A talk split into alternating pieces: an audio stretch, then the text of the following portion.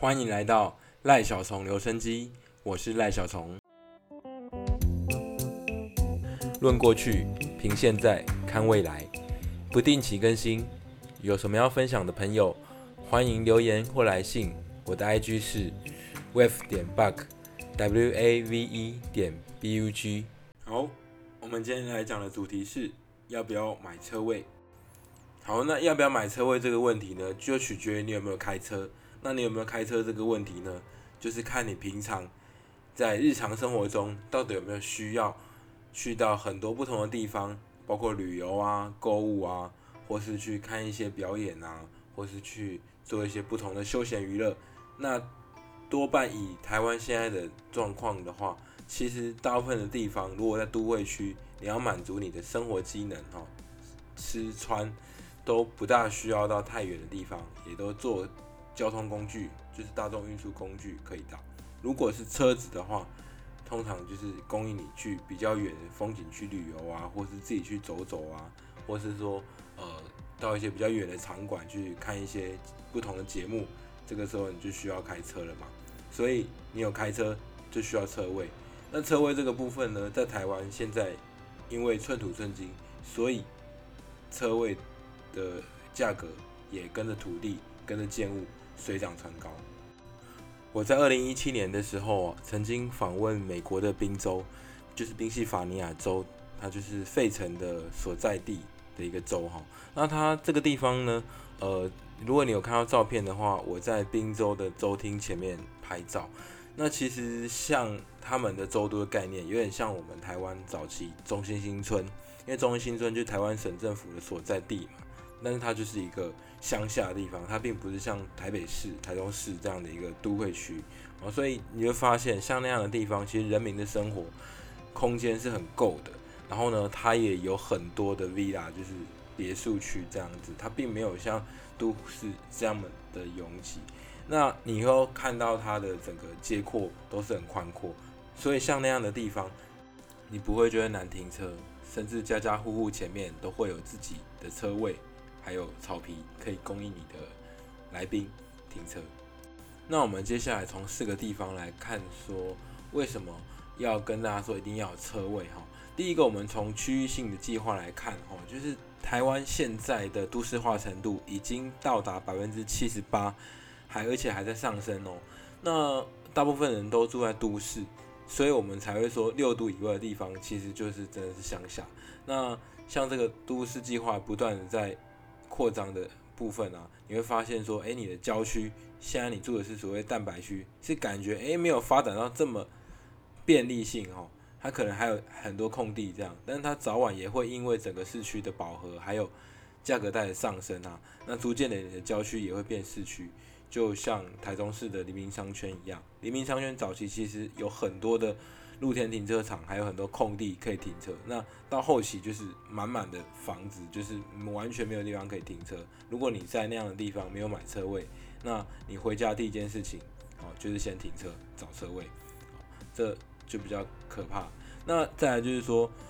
这个都市发展的过程当中啊，哈，它因为人口一直往都市移动，所以你会发现说，其实人口密度啊，在你的商圈就是很高。那大家都想住这里，可是车位又不够的话，那怎么办？所以你还得买车位。第二个点的话，是以家庭计划来看哦。那现在的人多半是双薪家庭哦。如果说你个家庭啊，里面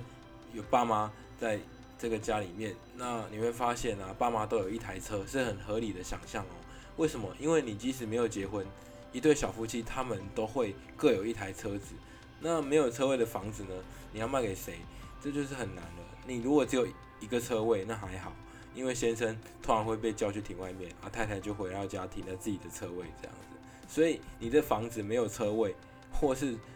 太大平数，车位只有一个的时候，你在下一次销售的时候会减少掉大部分的买方，因为他们光想要停车的问题就非常的烦恼。他们甚至在租房子的时候就已经习惯有车位，所以没有车位的房子。你要卖给谁呢？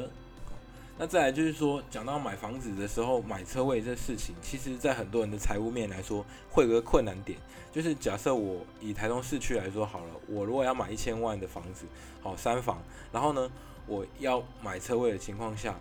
中古屋是没有关系，就是因为它都配好了，其实你直接看就好。如果是预售屋的话，你就千万记得至少要买一个。那我们现在讲回中古屋的部分，就是说中古屋部分，你的贷款哦，通常在两到三成嘛，哈。来做自备款，然后剩下的七到八成就是贷款。那你这个贷款的部分，两到三成就已经两三百万。那你一定会想说，哇，我如果在买有车位的房子，我是不是通常会多个一百多万到两百万？因为这个是平数跟它权状算法的关系嘛。所以说，诶，你这样子，因为有这个车位，你就会多花这些钱。那我就去买没有车位的房子啊，是不是可以省下一两百万？那我车子就辛苦一点停外面怎么样？但是你会发现啊。久了以后增值，你在房地产增值的时候，你的房子要卖，但是因为你没有车位，所以导致说很多人就没有办法来看。那你得到的是省下那个车位的钱，还是失去的是可以跟这个车位一起增值的好处呢？其实你在发现说后来再买，假如这个社区有很多的车位好了，或是说诶现在有好几个车位是空出来是可以可以买，或是邻居愿意卖的，但是你之后要买，你要记得。这个车位，如果你单买的话，是不能够贷款的。你要，你还是要跟房子一起买卖才能贷款。那你要一下生出一百多万来，是很难。那回归到到刚刚的话题，其实你在贷款的时候，因为这车位的权权状平数也是含在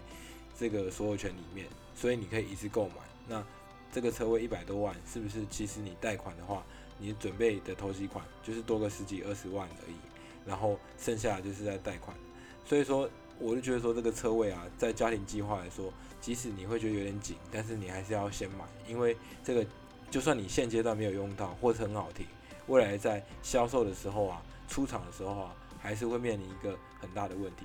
再来就是以财务面来看哦，其实你会发现说，这个长期乱下来啊，诶，好像如果我们现在没有。需要车位的话，先买起来有个好处，就是你可以顺便就缴管理费，因为管理费的钱跟车位的钱在现在中古屋的市场好像差不多，就是你房管理费的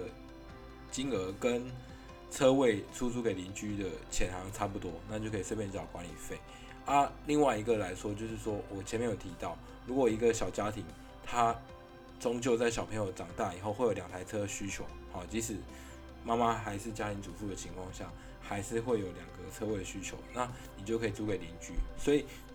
长期来看，这个车位是不会有控制空闲的一个状况。好，那再来就是说，我们没有车位的痛苦呢，就是你一身疲惫哦，那好不容易回到家以后还要去停车。好，那我们再从具体的供需来看，就是你要大家知道，就是说，因为车位这种东西，它就是要挖地下室嘛，你在 B one、B two、B 三。甚至现在我看到最夸张的建安挖到 B 七都有哦，这是非常的深啊，不知道有不有一天会挖到 B 十，那真的是有点扯。但是你要知道挖车位，它就是要挖地下室，啊成本就很高，因为它就是往地下在施工嘛。那房子的外围都一直有人在盖，其实房子是很，他要买到的机会啊，是比买车位容易的，因为房子就是还是会一直往外盖嘛，只是好坏而已。但是车位部分，你如果喜欢这个生活机能，很适应这个地点，你的车位没有就是没有，它就是限量，就是残酷的啊。所以说，车位比房子还要难买，这是事实。然后跟大家劝诫一下，就是就是你如果很喜欢买那个很高、很宽、很大的车子，千万自己要注意，因为你买那种车子，好像是满足你的生活需求，或是有些朋友他就会觉得说，身为男人就一定要开什么样的车。但长期你会发现，那种车子啊，你买了很大很宽，然后你要你又还没有买到很好的房子的时候，或是房子这个事情你还没有定位到人生的一个中长期目标的时候，然后你去看房子，又看到机械车位又停不下，载重太重，好车宽超出来，或是车长不够深，你就会觉得很尴尬啊！我为什么因为车子，然后导致我喜欢的房子不能买？哦，不要去做这种为难自己的事情，拜托，真的，真的有时候我遇到很多客户，就是车子开得很好，然后房子都还在看很很 low、很低程度的，就是很基本款的房子的话，这样我就觉得是本末倒置啊！哦，所以大家要去了解这个这个前因后果跟供需的问题这样。好，然后最后跟大家分享就是，我不是教你炸哦，就是说，呃，你可以选择升降车位，因为有时候平面车位并不是那么的，你说要它就有嘛，除非你买的价格很高，到几千万以上，或是说至少到一两千万，或是很郊区，你才有办法说都买到平面车位。那如果你要买在市区哦，预算又不够，然后又又只能买机械车位的时候，那你要怎么选呢？如果你还有机会选择的话，建议你，你如果是买升降车位哦，就是机械上下层的车位，你不是一定要买机上哦，因为这观念不一定对。有些是这样子的，它是挖下去的，然后你的上层就是在平面，好，然后下层呢在下面。那这种的话，你当然就可以买上层。可是有些是它是。整个机械车位的基础都在地面上的话，那你的上层跟下层，上层是把你升上去，但下层是在平面的话，这个时候你就要买下层。为什么？因为万一哪一天机械车位坏掉，你会发现啊，就是另外一边的人要去找在地面上这一边的人去协调，懂我意思吗？就是说你在地面上的那一个人，假设我是机上车位，我在上面，那你下面车位出不来啊，那你的事啊。我还是可以正常出来啊，我就不跟你协调。那你要怎么修机械机组？所以这个时候你就是你就是别人就要主动，你只要被动等他来找你瞧就好了。当然，我们身为一个好公民、好邻居，还是要去尽量去配合大家去协调，因为这个是团体生活嘛，就是社区就是公寓大厦。好，但是有时候你在如果你是坏掉那一方，你找不到对方，如果对方人又不在国内啊，什么又在外县市啊，然后他又很忙啊什么。你就会疯掉，因为你的车子就是出不来。如果那机组坏掉的话，所以这个时候大家就尽量要去买原本就是在地面上那个。就算那机械坏掉了，我就算我不修，它我的车子还是出得来，这样才是重点哦。你千万不要搞到说，哎，机组坏掉，然后邻居又找不到人，没办法修，然后我车子出不来，那是超尴尬的。所以说你一定要知道这一点，就是如果你还可以选择呢，尽量去选择好那个就是车子。机组在恢复原状的时候啊，机械车位你那个位置是在地面的那一个。那平移车位的话，就是像百货公司那种九宫格移来移去的那一种啊。那你就去选那种无论怎么移，你的车子都是在平面上移动的，没有上下的那一种，哦，会比较安全啊。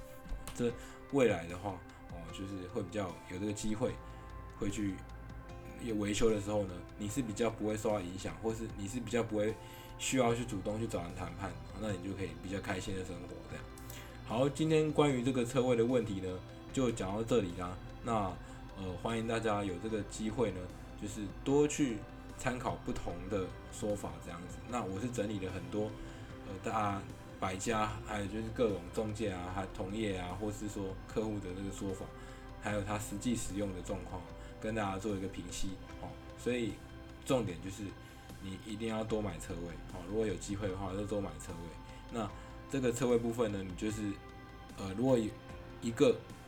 可以的话，尽量买，再买一个这样子。如果真的不行，至少要有一个车位，你房子未来才卖得掉。好，好，那今天就是跟大家分享到这边。那如果有什么问题的话呢，一样可以 IG 私讯我，好，我也会回复大家。好，今天就到这里啦，谢谢大家，拜拜。